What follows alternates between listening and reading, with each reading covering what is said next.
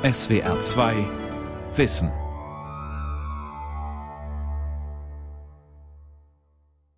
Mit der SWR 2 Aula und dem Thema Querdenker der Aufklärung Leben und Werk von Jean-Jacques Rousseau am Mikrofon Ralf Kaspari. Was würde dieser Mann heute wohl tun? Er wäre garantiert kein Mitglied einer Partei, auch wenn er mit Linken und Grünen sympathisierte. Er hätte wohl mit Begeisterung bei der Besetzung des Hambacher Forst mitgemacht, möglicherweise auch bei einer Demo gegen den Raubtierkapitalismus. In seinem Jutesack würde er garantiert immer Adornos und Horkheimers Dialektik der Aufklärung mit sich herumtragen. Rousseau war ein Freak, ein Aussteiger, ein Außenseiter und er war einer der radikalsten Kritiker von Fortschritt, Zivilisation, Konventionen und instrumenteller Vernunft. Die Germanistin und Expertin für Ideengeschichte Dr. Sabine Appel zeigt in zwei Teilen, warum Rousseau der Erste seiner Zeit war, der den Finger auf die Wunden legte, die die Moderne verursacht hatte und der bis heute nichts an Aktualität verloren hat. Im ersten Teil geht es heute um Rousseaus Kritik an der Zivilisation. Was haben die Globalisierungskritiker unserer Tage, die Ökologiebewegung des letzten Jahrhunderts, die große Utopie von der Gleichheit der Menschen in den Gesellschaften, die Dialektik der Aufklärung und die Suche nach alternativen Lebensmodellen mit Jean-Jacques Rousseau zu tun? Viel. Und die Entwicklung Europas wäre ohne diesen exzentrischen Denker ganz sicher eine andere gewesen legte Rousseau doch den Finger in die Wunden der ins Große und Weite fortschreitenden, ihrer Selbstgewissen und von daher immer auch tendenziell hybrischen europäischen Zivilisation und das eigentlich bis auf den heutigen Tag. Insofern ist Rousseau so etwas wie eine permanente Korrektur unserer selbst, ein alter Ego, eine Gewissensinstanz, eine Kontrolle von innen und so ambivalent wie der Exzentriker selbst. Er war der Erste in seiner Zeit, der ein Unbehagen in der Kultur konstatierte. Der Erste, der feststellte, dass jeder Fortschritt auch seinen Preis hat, Opfer fordert und in gewissem Sinne auch Rückschritt bedeutet. Derjenige, der die Selbstentfremdung des natürlichen Menschen beklagte und die Anmaßungen, mit denen die Zivilisation der Moderne einhergeht. Mit seiner Kritik an der hypostasierten Vernunft schlachtete er gleichsam die zweite heilige Kuh der Aufklärung, neben dem frenetischen Glauben an den unaufhaltsamen Fortschritt. Rousseau war derjenige, der die Aufklärung überwand und der sie damit vollendete.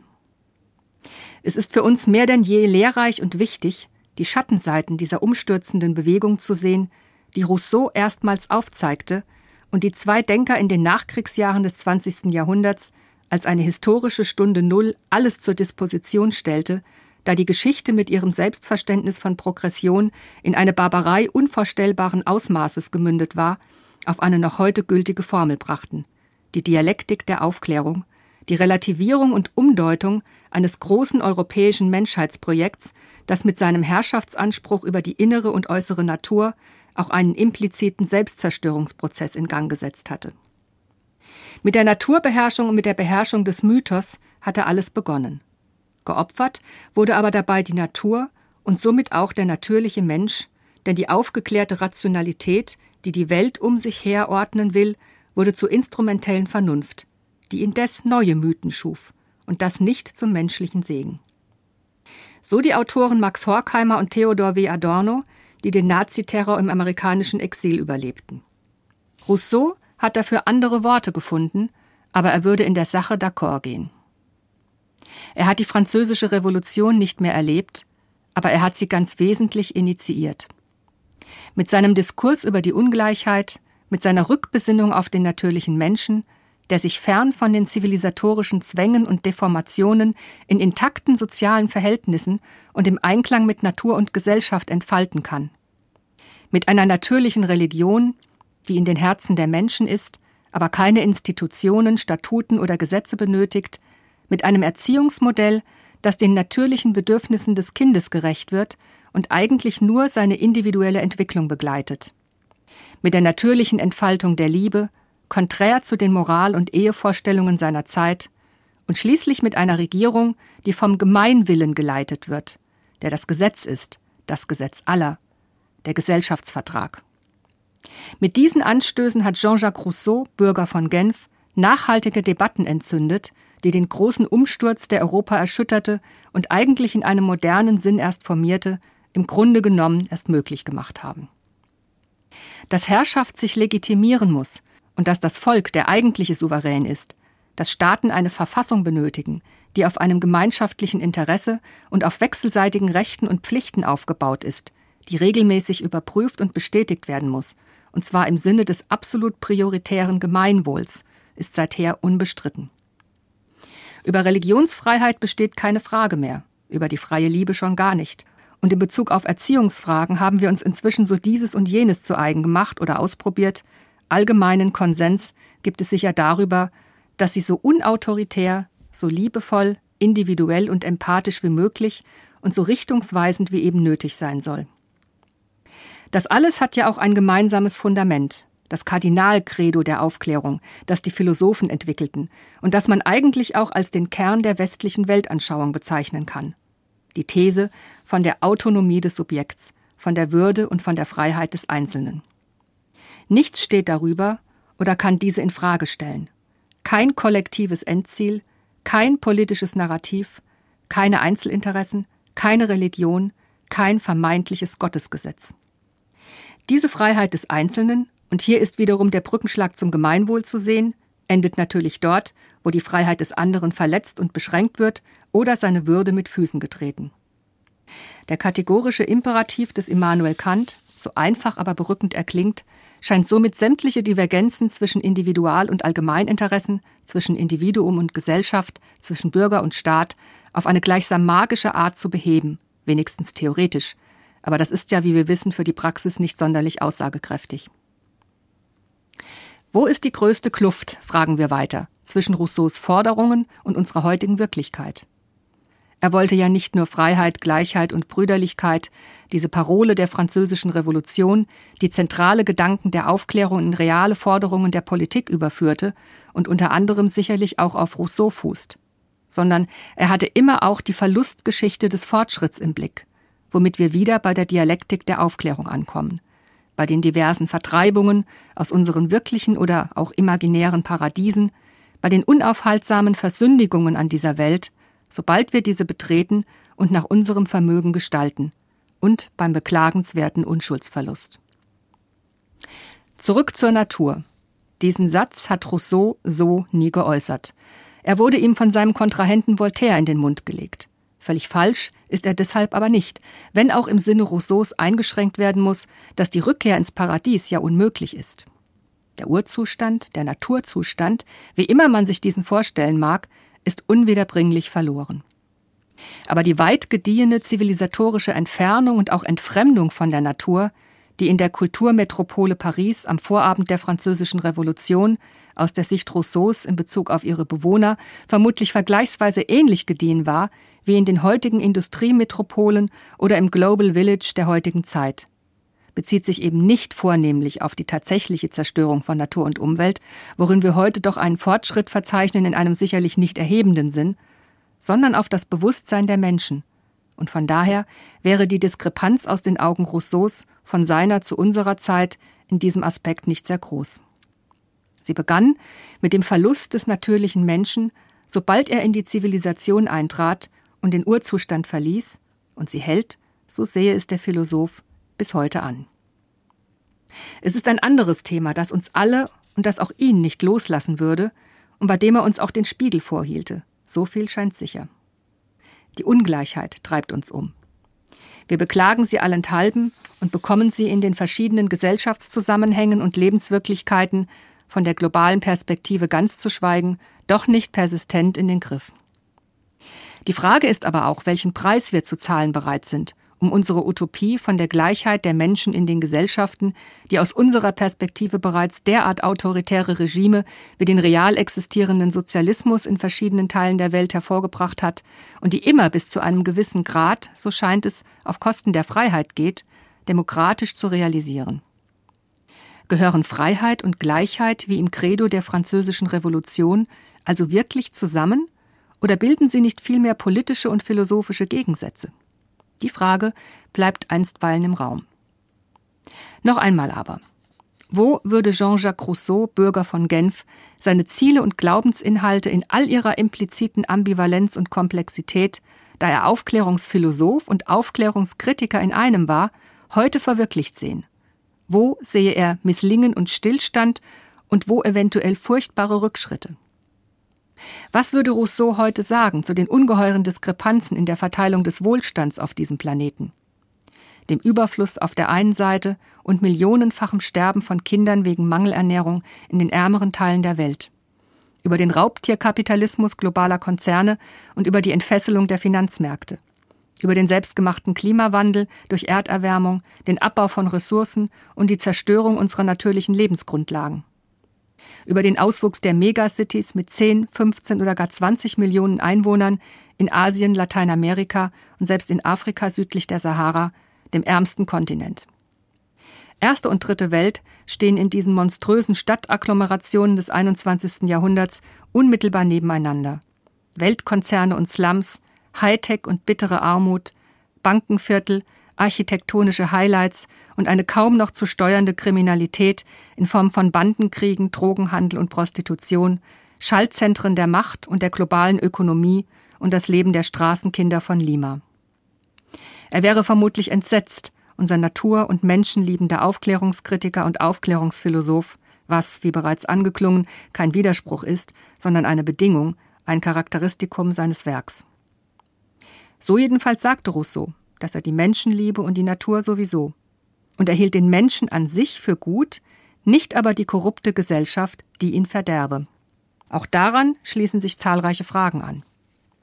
Doch auch im reichen Norden in unserer Gegenwart hätte Jean-Jacques Rousseau sicherlich seine Zweifel, ob das vielbeschworene, vernunftbegabte und von den Aufklärern zu großen Taten bestimmte Menschengeschlecht zu seiner wesensmäßigen Bestimmung gekommen ist die Selbstentfremdung in der modernen Arbeitswelt, die von außen bestimmte, noch immer weitgehend hierarchisch gegliederte Lohnarbeit in klimatisierten Großraumbüro, zwecks Produktivitätssteigerung internationaler Konzerne, zugegebenermaßen zwar komfortabler und im Allgemeinen auch einträglicher als die Fronarbeit in der Leibeigenschaft, auf der Basis arbeitsrechtlicher Grundlagen und angereichert zudem bei uns durch die Segnungen des Sozialstaates aber dennoch recht weit von Rousseaus Vorstellungen eines freien und glücklichen Daseins und der natürlichen Bestimmung des Menschen entfernt.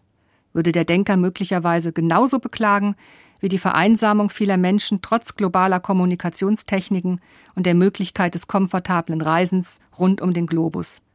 Die Leere und Orientierungslosigkeit trotz vielfältiger Angebote weltanschaulicher, politischer, religiöser und kultureller Natur – sowie den offenkundigen Überdruss an der Freiheit, die keine überzeugenden normativen Rückkopplungen mehr besitzt. Und all das wäre für ihn aller Wahrscheinlichkeit nach auch nicht grundsätzlich erstrebenswerter als die Diskrepanzen und Deformationen in den Feudalgesellschaften seiner Epoche. Er selbst, Jean-Jacques Rousseau, hat sich seinerzeit entschlossen, auszusteigen aus der Gesellschaft ganz allgemein und im Besonderen aus dem mondänen Paris und seiner Salons der gesellschaftlichen und geistigen Zentren, in die er durch seine aufsehenerregenden Werke gelangt war, der eigentlich schüchterne und immer etwas ungelenke Uhrmachersohn aus der republikanischen Schweiz, der seine Uhr wegwarf und damit eine eigene kleine Revolution realisierte. Er floh die Salons und die großen Gesellschaften und hauste mit seiner Lebensgefährtin, der Wäscherin Therese Lavasseur, in einer Hütte im Park von Montmorency von Goethes Werther über den Taugenichts im Roman des romantischen Dichters Josef von Eichendorff und die Gartenhausidylle eines ganzen Jahrhunderts, über die Blumenkinder in der Hippiekultur der 1970er Jahre, bis hin zum Aussteiger unserer Tage, der seinen lukrativen Job als Softwareentwickler in einem Münchner Konzern an den Nagel hängt, um am Ende der Welt, am Polarkreis von Schwedisch-Lappland, in völliger Natureinsamkeit zu leben und unter anderem zur Unterhaltung der Kosten, aber sicherlich auch im Sinne einer temporären Geselligkeit, den einen oder anderen Gleichgesinnten als zahlenden Gast in seine eisige Wildnis zu holen, reichen die Geschichten moderner und postmoderner Zivilisationsflüchtiger, deren Impulse immer auch etwas vom Zurück zur Natur haben, das Voltaire seinem Gegenspieler Rousseau unterstellt. Also auch hier hat uns Rousseau auf die Spur gesetzt und bleibende Eindrücke hinterlassen. Was aber wollte er wirklich? Rousseaus Geschichtsvorstellung geht nicht vom Aufstieg aus, sondern von Deszendenz. Darin liegt der größte Unterschied zu seinen Zeitgenossen und Mitstreitern aus der Sphäre der klassischen Aufklärungsphilosophie, die eben von jener universellen Weiterentwicklung und Aufwärtsbewegung des Menschen und der Gesellschaft ausgehen, Kraft seiner Geisteskräfte und Potenziale, Kraft seines Menschseins, so könnte man sagen. Rousseau sieht das anders. Er stellt diese Fähigkeiten des Menschen nicht grundsätzlich in Frage, bezweifelt jedoch, dass die vom Menschen gemachte Zivilisation sein Voranschreiten garantiere. Das Gegenteil ist seiner Auffassung nach tatsächlich der Fall. Ursprünglich lebte der Mensch in einem glücklichen Urzustand, im Einklang mit sich, der Natur und seiner unmittelbaren Umgebung. In den unterschiedlichen Phasen seiner Vergesellschaftung, die diesem glücklichen Naturzustand folgten, gewann er zwar Kenntnisse und praktische Handhaben, eine immer umfassendere Aneignung von Welt, wenn man so sagen möchte, verlor aber parallel dazu seine Freiheit, seine Unschuld und sukzessive seine menschliche Würde. Die Vergesellschaftung begann mit der Bildung von Familienverbänden, Siedlungen, Stämmen, organisierten Sozialformen sowie mit der Etablierung des Privateigentums. Der erste, so beginnt der zweite Teil von Rousseaus Abhandlung über den Ursprung und die Grundlagen der Ungleichheit unter den Menschen, Zitat, der erste, der ein Stück Land eingezäunt hatte und auf den Gedanken kam zu sagen, dies ist mein, und der Leute fand, die einfältig genug waren, ihm zu glauben, war der wahre Begründer der zivilen Gesellschaft. Zitat Ende. Von nun an kann man sagen, ging es nur noch bergab, denn es entwickelten sich Konkurrenzstreben und Besitzstreitigkeiten, verfeinerte Formen der Abgrenzung und der sozialen Differenzierung, die im Ganzen nichts Gutes beförderten, wenn sich auch die Sitten nach außen verfeinerten, die Kenntnisse zunahmen und die Techniken zur Bewältigung des alltäglichen Lebens vielfältige Erleichterung brachten. Denn zugleich wurden in dieser Entwicklung die niederen Kräfte des Menschen mobilisiert, die eben vor allem dem Eigennutz dienten. Es folgten Verbrechen, Morde und Kriege in gewaltigen Dimensionen, die ganzen Leiden und Schrecken des Menschengeschlechts. Alles nur daraus, um Rousseaus Gedankengängen zu folgen, dass jemand eine Parzelle Land eingezäunt hatte und dieses als sein Eigentum bezeichnete, mit all seinen Folgen und Reaktionen, obwohl doch die Früchte und die sie tragende Erde, wie der Autor hier anmerkt, allen gehören. Wenngleich man Rousseau ohne weiteres als Frühsozialisten bezeichnen kann, als Vordenker sozialistischer Theorien, so würde man seine Gesellschaftskritik, seine politische Theorie, sein Geschichtsbild und seine Dekadenzanalyse allerdings sträflich verkürzen, wenn man sie nur auf die Kritik am Privateigentum und die daraus entstehenden Fehlentwicklungen reduzierte. Das ambivalente und zugleich hochsensible Verhältnis von Freiheit und Gleichheit war dem Radikal-Individualisten Rousseau im Übrigen anders als manchem späteren Vertreter der klassischen politischen Linken, der sich eventuell auf ihn berief, in hohem Maße bewusst.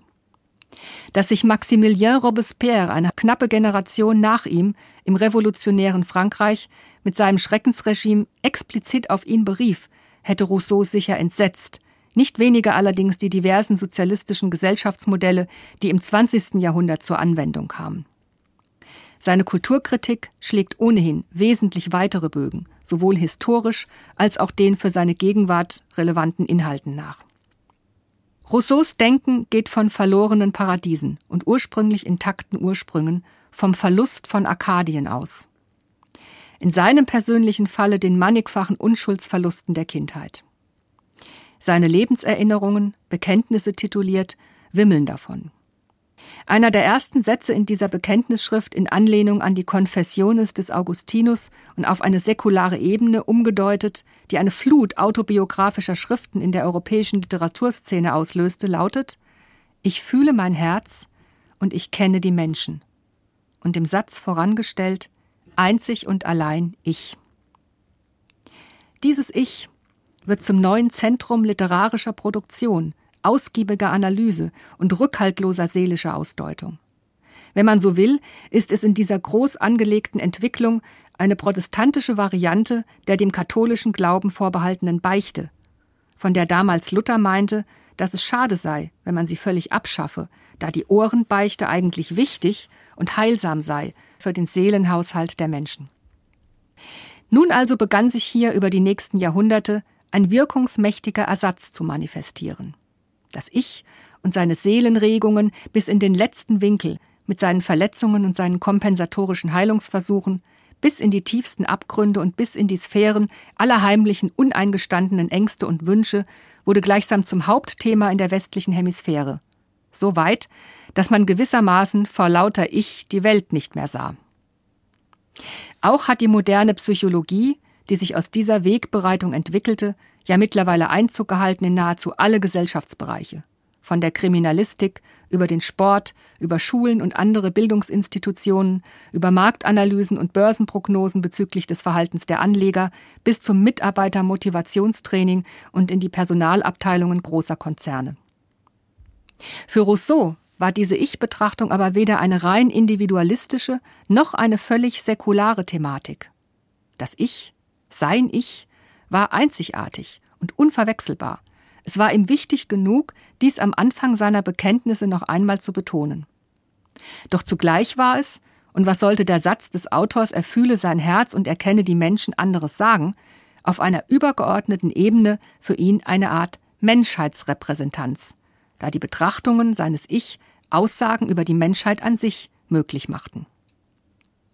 Der eine oder andere deutsche Dichter und Denker hat das sehr ernst genommen. Und überhaupt trieb die sogenannte deutsche Innerlichkeit hier ja bekanntlich besondere Blüten. Aber die Generalbeichte, die Konfession, also so etwas wie ein retrospektives Glaubensbekenntnis gelebten Lebens, sollte im Sinne des Verfassers eben auch Bestand haben vor dem ewigen Richter. Die Posaune des jüngsten Gerichts möge erschallen, wann immer sie wolle, schreibt Jean-Jacques Rousseau. Er habe sich hier gezeigt, wie er sei, verächtlich und niedrig, edelmütig und groß.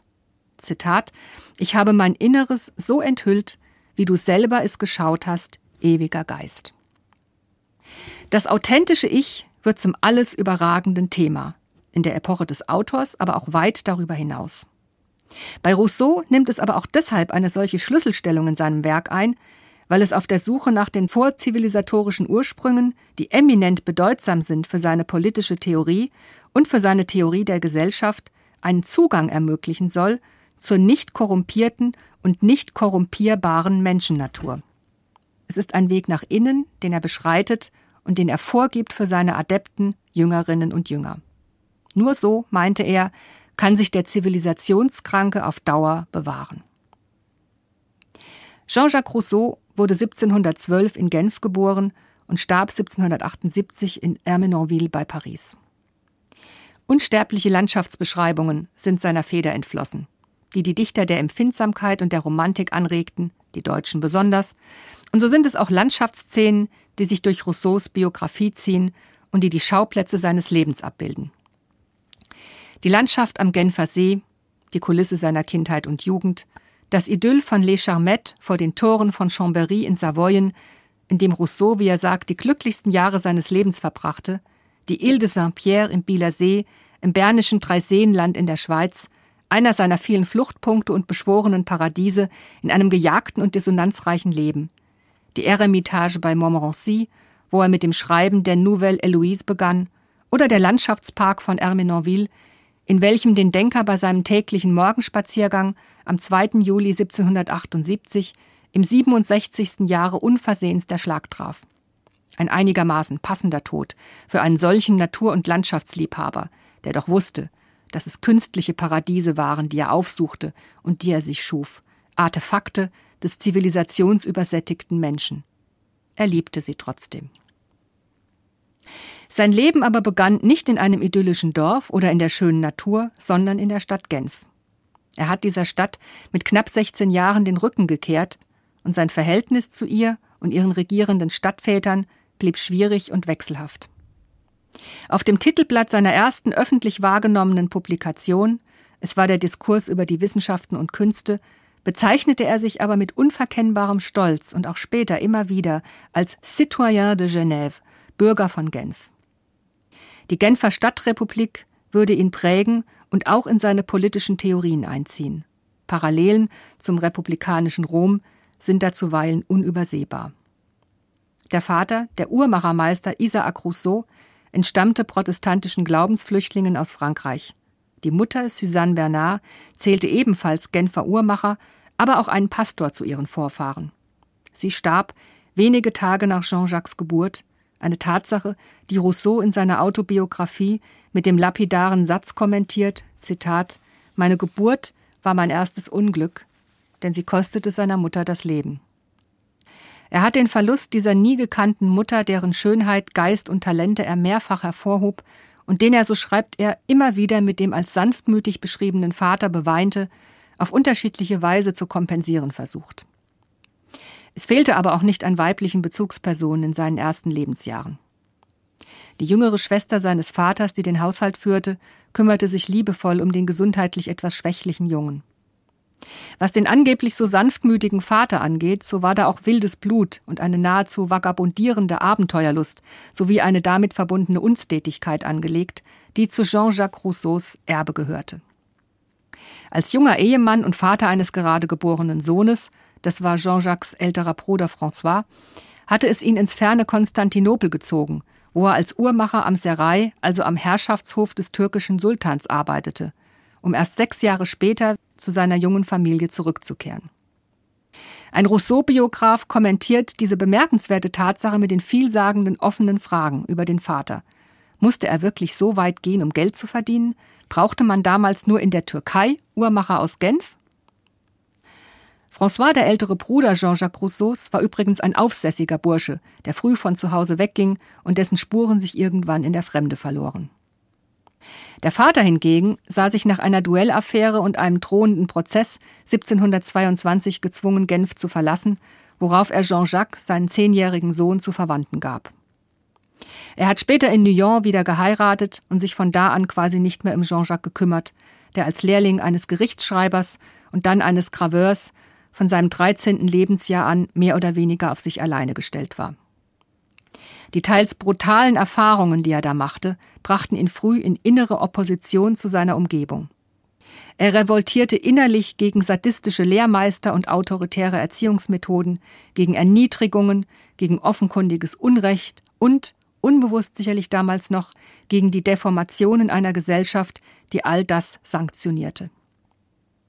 Als er im März 1728 zum dritten Mal nach einem Sonntagsausflug zu spät an die bereits verschlossenen Genfer Stadttore kam, entschied er sich, der drohenden Prügel durch seinen Lehrmeister zu entgehen und nicht zurückzukehren.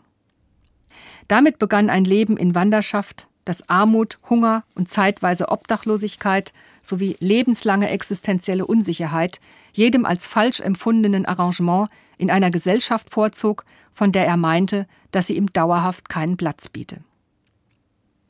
Seine inneren Paradiese und Gegenwelten, die hatte er indes früh erschaut und imaginär weiterentwickelt. In den Lektürenächten mit seinem empfindsamen Vater während der frühen Kinderjahre in Genf. Der Vater war bildungsbeflissen wie seine verstorbene Mutter, die eine kleine Bibliothek hinterlassen hatte, ergänzt durch die eines Großonkels ihrer Seite. Das ergab eine fantasievolle Mischung aus Schäferromanen und historischen Werken, philosophischen Dialogen und klassischen Werken der Weltliteratur.